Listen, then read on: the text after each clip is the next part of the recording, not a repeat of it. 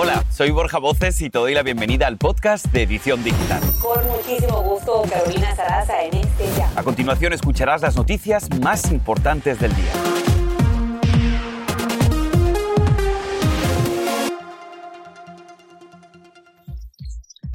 A esta hora la frontera vive una verdadera crisis humanitaria. Más de 11.000 migrantes permanecen hacinados en condiciones precarias, todos bajo el puente del río Texas, esperando ser procesados. Y temen que con el pasar de las horas siga aumentando la cifra. Estamos en vivo. Momento crucial en Estados Unidos. Asesores de la FDA debaten hoy si las vacunas de refuerzo deben ofrecerse a la mayoría de los estadounidenses Muchos científicos dicen que el tercer pinchazo no es necesario. Y el Capitolio bajo alerta. Autoridades se preparan para enfrentar su mayor prueba de seguridad desde el asalto el pasado 6 de enero. Estamos en vivo desde la capital del país. Así comenzamos.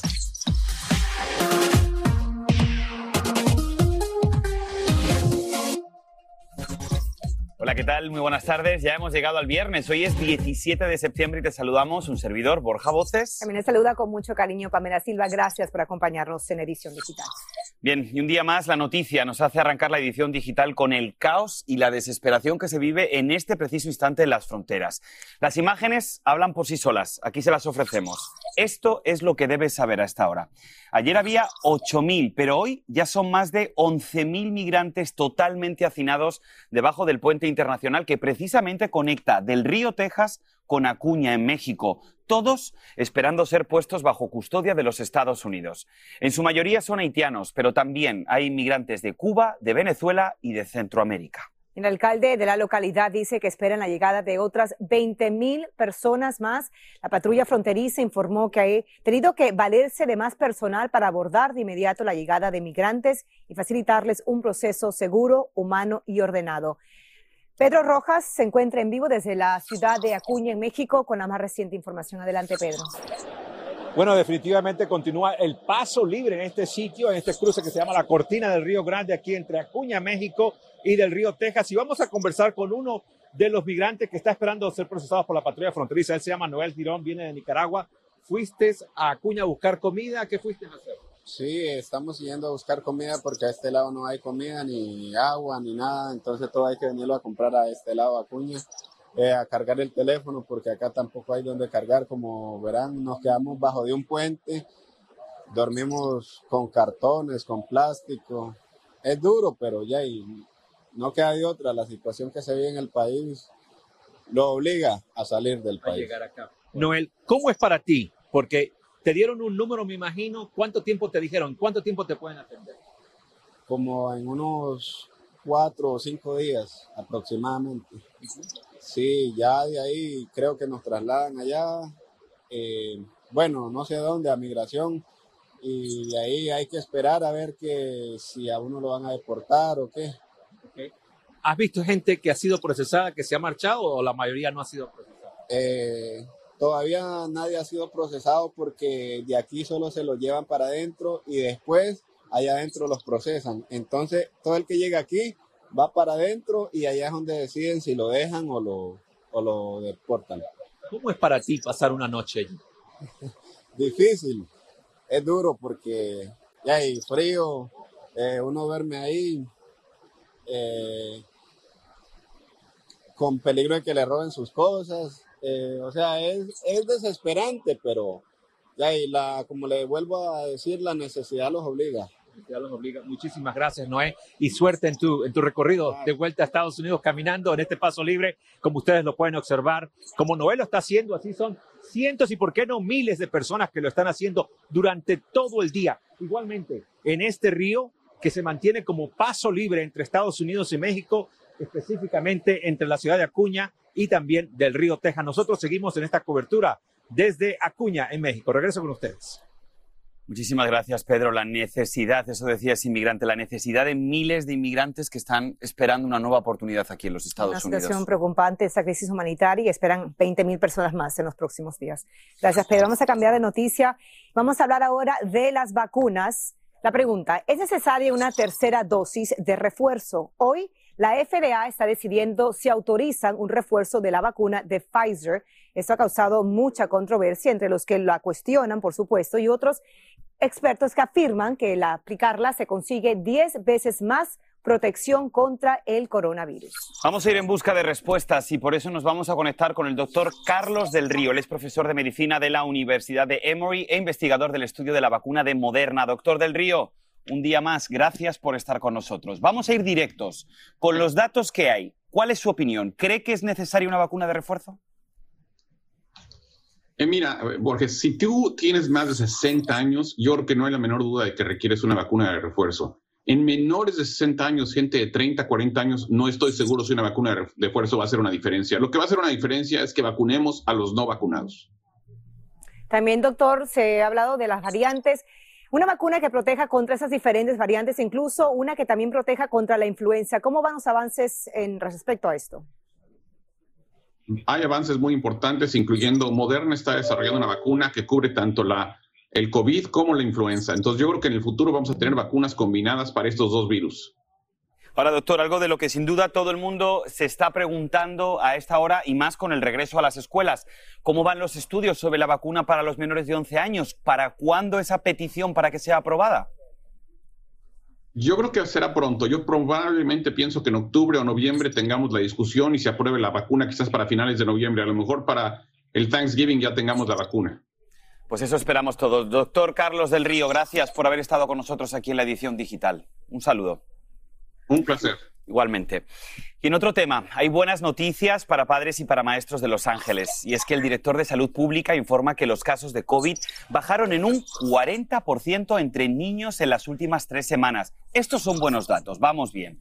Todos los estudiantes de Los Ángeles elegibles para una de las vacunas deberán estar completamente inmunizados antes del 10 de enero del 2022. Le contamos que se encienden las alarmas ya que más de la mitad de las escuelas del país están reportando una grave y desesperada escasez de conductores de autobuses. Muchos de estos choferes se retiraron al inicio de esta pandemia y ahora temen ese contacto con niños a pesar a, causa del COVID. Está la crisis que, por ejemplo, en Massachusetts, la Guardia Nacional desplegó personal para conducirlos y Pensilvania está planeando hacer exactamente lo mismo. Este es el podcast de Edición Digital, con noticias sobre política, inmigración, dinero, salud y mucho más. Y cambiando de tema, mañana es un día crucial y es que las autoridades del Capitolio se preparan para enfrentar mañana su mayor prueba de seguridad desde las protestas y el asalto del pasado 6 de enero. Según un boletín de inteligencia obtenido por la cadena de noticias CBS, hay usuarios en las redes que estarían considerando una posible entrada al Capitolio esta misma noche y secuestrar también un miembro del Congreso. Erwin Pitti desde el Capitolio nos trae más detalles sobre este el día de mañana. Adelante, Erwin, cuéntanos. Así es, ya todo está preparado para esta manifestación el día de mañana. Como pueden ver, la policía del Capitolio ha vuelto a colocar estas barreras de acero de 8 pies de altura para evitar que los cientos de manifestantes que se esperan puedan tumbarla y hacerse paso ilegal dentro del edificio del Congreso. Además, han colocado estas cámaras por motivo de seguridad a la redonda del edificio legislativo para tomar el pulso y vigilar minuciosamente todo lo que ocurra. El edificio legislativo, como pueden ver, según las autoridades, está ya listo para recibir a los manifestantes y esperan que no ocurra absolutamente nada, pero por precaución estarán contando con la ayuda de la Policía Metropolitana, autoridades federales y la Guardia Nacional. Es lo que tengo desde los predios del Congreso. Seguimos con más en nuestra edición digital. Ojalá que todo transcurra con mucha tranquilidad. Muchísimas gracias, Edwin, por el reporte. Y ahora el FBI se ha unido a la búsqueda para conocer dónde está la youtuber desaparecida Gaby Petito. Sus padres rogaron pidiendo información sobre el novio que sigue sin colaborar con los agentes, Pamela. Alen del Toro ahora se une con los detalles de este caso que ha dado mucho de qué hablar. Adelante, Aileen, cuéntanos. Vaya que sí, chico. Pues Brian Laundry es el novio de la youtuber Gabriel Petito, la joven de 22 años de Long Island, quien está desaparecida desde el mes pasado. Y es que ha sido considerado persona de interés. La policía de su ciudad natal en Florida afirma que está obstaculizando la investigación. Ahora, la hermana del chico, quien asegura que Brian es alguien que siempre hace lo correcto, dijo no haber hablado con él desde que regresó de su viaje recorriendo el país. Vamos a escucharlo. Obviously, me and my family want Gabby to be found safe. She's like a sister, and my children love her, and all I want is for her to come home safe. Recordemos que la pareja viajaba junta en un van. Estas son las imágenes, ahora que veremos en pantalla, de la cámara corporal del policía que atendió su llamada en medio de la discusión días antes de que Gaby desapareciera.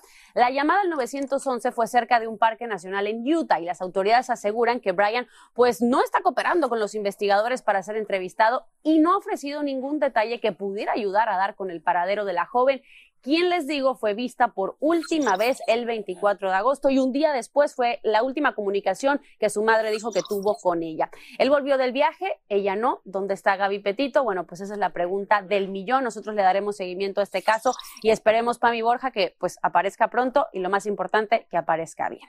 Regreso con ustedes. Estaremos muy pendientes. Muchas gracias, Ailén. Vamos a cambiar de noticia. Las fuertes tormentas de las últimas horas inundan varias zonas del área metropolitana de Washington, D.C. Esa imagen, tomada muy cerca al monumento a Washington, deja ver un vehículo parcialmente cubierto de agua. El Servicio Meteorológico Nacional advierte que continuará lloviendo el día de hoy a partir del fin de semana invita a tomar muchas precauciones por esas inundaciones repentinas. Y la policía de Los Ángeles busca a un conductor que atropelló a una mujer en patineta y se dio a la fuga. Y todo quedó grabado en cámara. Tenemos los detalles. El gran gigante de ventas online Amazon quiere pagarle los estudios a sus trabajadores que lo soliciten. Entérete cuál es la cifra millonaria que piensa gastar y cómo aplicar. Aquí nos cuenta su portavoz directamente. Ya volvemos con mucho más. Y ahora regresamos con el podcast de Edición Digital con las principales noticias del día.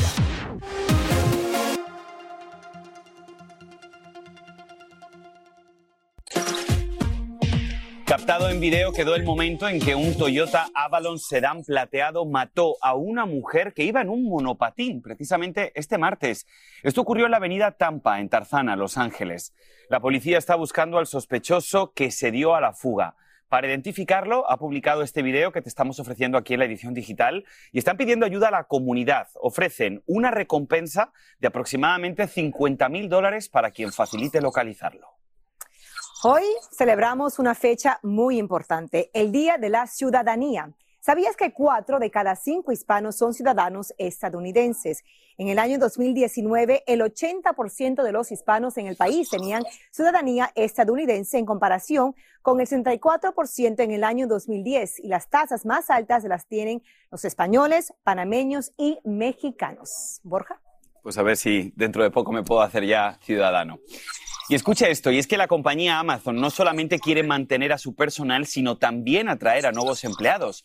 Para esto, anunció que va a gastar 1.200 millones de dólares entre el 2022 y el 2025 en un plan con el que le pagará a sus empleados los estudios universitarios secundarios o también estudios de idiomas. Muchos están muy pendientes a esta noticia y con más detalles nos conectamos ahora con el portavoz de Amazon, Adam Cedo. Bienvenido a la edición digital. Adam, ¿quiénes califican para este programa de estudios y cuáles son los requisitos?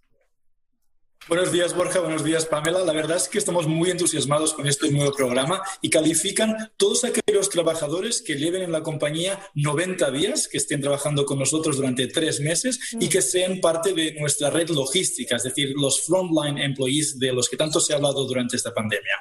Y una pregunta, Adam. Entonces, ¿por cuánto tiempo Amazon va a pagar esos estudios a los trabajadores? Para siempre, es decir, hasta que puedan terminar su grado, eh, su maestría en la universidad. Sabemos y somos conscientes que nuestros trabajadores trabajan y además si se adquieren, si se adhieren a este programa van a tener que estudiar, con lo cual eh, tenemos que entender que no es el típico grado universitario cuando somos jóvenes que nos dedicamos full time a estudiar, sino que sabemos que hay que compatibilizar eh, pues el estudio con el trabajo y esto hace que las maestrías pues se puedan tardar pues cuatro, cinco, incluso seis años en completar, hasta que eh, siempre y cuando los trabajadores estén trabajando con nosotros, nosotros les vamos a pagar las tasas para que puedan eh, continuar estudiando, porque sabemos que esto les va a ayudar a avanzar en su carrera profesional. Claro, es un beneficio para todos. Y Adam, la pregunta es, ya mencionaste que tienen que pasar esos tres meses como empleados, pero uno, ¿cómo puede entrar a Amazon? ¿Cómo dar el primer paso y cómo aplicar los interesados? Pues La verdad es que es muy, muy fácil. Mira, ahora mismo tenemos 40.000 posiciones abiertas para puestos tecnológicos y corporativos y 125.000 posiciones abiertas para frontline eh, posiciones, hourly que se suelen llamar, es decir, eh, posiciones en nuestra red logística. Para aplicar, amazon.jobs y ahí está todo explicado y es muy fácil. Se puede hacer online y automáticamente nos pondremos en contacto con, con estas personas. Y lo más importante es que ustedes tienen sedes por todo el país, ¿no? No están limitados a una ciudad. Exactamente, tenemos clientes en todo el país, con lo cual tenemos que invertir también en todo el país para poder eh, pues, completar estas órdenes eh, y tenemos centros logísticos en casi todos los estados, no exactamente en los 50, pero en casi todos los estados eh, y por supuesto pues oficinas corporativas en Seattle, en Washington DC y en 17 hubs tecnológicos donde también estamos contratando. Adam Sedo, portavoz de Amazon, muchísimas gracias por venir aquí en la edición digital con tan buenas noticias. Un abrazo para todos. Muchísimas gracias. A gracias. Gracias, Adam. Bueno, le contamos que 16 estados del país reportan que el 35% de sus residentes padece de obesidad. Lo peor es que esto aumenta, por supuesto, el riesgo de hospitalizaciones y hasta muerte por el COVID-19 ya está vinculada también a la diabetes, enfermedades cardíacas y, como sabes, Borja, también algunos tipos de cáncer. Pero fíjate, no solo eso, y es que los datos de obesidad, escucho, se ha casi duplicado en los dos últimos años a lo largo y ancho del país por culpa en parte de la pandemia. Y precisamente pensando en eso, el neurólogo doctor Giancarlo Pérez ha decidido traer al país obleas de amaranto, un alimento al que milenariamente se le adjudican propiedades curativas, además para muchas enfermedades. Doctor, muchísimas gracias por estar con nosotros aquí en la edición digital. Ante todo, ¿qué es exactamente el amaranto y cuáles son entonces sus beneficios? Buenas tardes. Buenas tardes, ¿cómo están Borja y Pamela? Gracias por tenerme. El amaranto es un grano que, aunque en Estados Unidos no es muy conocido, en Latinoamérica es muy reconocido y ha sido parte de la dieta latinoamericana por años. Eh, el amaranto estuvo en la dieta, era un principal ingrediente en la dieta de los aztecas por años. Y en aspecto, el amaranto se parece a quinoa, pero tiene muchos beneficios, este, además del quinoa. Tiene una alta, un alto contenido de vitamina C, lo cual ayuda con el sistema inmune. Tiene un alto contenido de fibra, lo le ayuda a una digestión saludable. Ah, tiene un alto contenido de omega fatty acids, que ayuda para la salud del corazón. Y además de eso, ha sido encontrado en la literatura que disminuye los niveles de colesterol en los, en los pacientes. Entonces, eso es muy importante porque además de la obesidad, sabemos que la razón número uno de muerte en los Estados Unidos es por problemas cardíacos. Un sinnúmero de beneficios, doctor, y como menciona, muy popular en Latinoamérica, especialmente en México. ¿Por qué se decide traer a Estados Unidos ese producto y qué espera de, de su consumo aquí en el país? Mira, la historia de Amarán es una que muchos se van a poder identificar con ella. Este, durante la pandemia, como todo el mundo, yo estuve muy encerrado en mi casa sin mucho que hacer. Y entonces yo soy una persona muy activa, muy dinámica, tengo que estar haciendo cosas todo el tiempo. Y como no tenía nada que hacer, pues me puse a comer todo el tiempo. Y obviamente comía las cosas que no eran muy saludables. Y empecé comencé a, a, ganar de peso hasta que dije, ya, pausa, hay que encontrar una solución aquí. Y me tomé la tarea y me dio la curiosidad de entrar en línea y hacer una búsqueda de qué podía encontrar, qué snack o aperitivo podía comprar que pudiera comer durante el día, que no me aumentara mi eh, conteo de calorías y hice mi búsqueda y no encontraba un snack que de verdad fuera saludable y rico. Todo lo que encontraba eran altos o en carbohidratos o en grasas. Y entonces me di la tarea de seguir pensando y durante ese periodo me recuerdo que fui a México y en México, en Ciudad de México, fui a un mercadito y encontré este grano, el amaranto, el que le acabo de mencionar. Y es un grano que además de ser bajo en calorías, es muy alto en proteína y tiene todos estos beneficios, como ya les expliqué de, este, de ayudar con el colesterol, ayudar con el corazón, con la digestión y eso me hizo pensar que había conseguido el ingrediente perfecto para crear una línea de productos saludables que no tan solo eran ricos y crujientes, pero que te ayudaban a, la salud.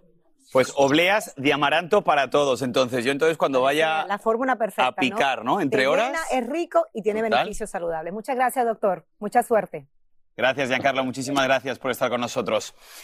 Bueno, y atención porque nuestra queridísima Jackie Guerrido está aquí en la edición digital para hablarnos de un proyecto muy, muy especial. No se lo pierdan, solo minutos aquí en edición digital. Ya volvemos. Este es el podcast de Edición Digital, con noticias sobre política, inmigración, dinero, salud y mucho más.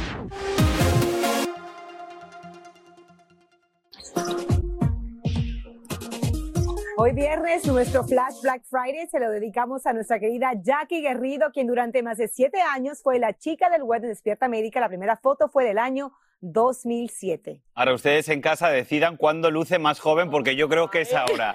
Bueno, ¿qué creen? Jackie está aquí con nosotros en la edición digital. Jackie, no sabes el gustazo que nos da tenerte aquí, querida. Para Y mí es que- un placer porque es la primera vez, o sea, es estoy hora. inaugurando este set tan espectacular. Oye, y qué bien guardadito se lo tenían, gracias, qué linda sorpresa. Oye, Qué Jackie. lindo recordar, Jackie, Sí. ¿no? Y, y Jackie, felicidades, estamos comentando por ese nuevo proyecto, una de las conductoras oficiales de Despierta América en domingo. Así es, vamos a tener un programa que conste que es en vivo a las 8 de la mañana, por supuesto, con personas que ya ustedes quieren muchísimo, María Antonieta Collins, Raúl González, Carolina Rosario, esta su servidora.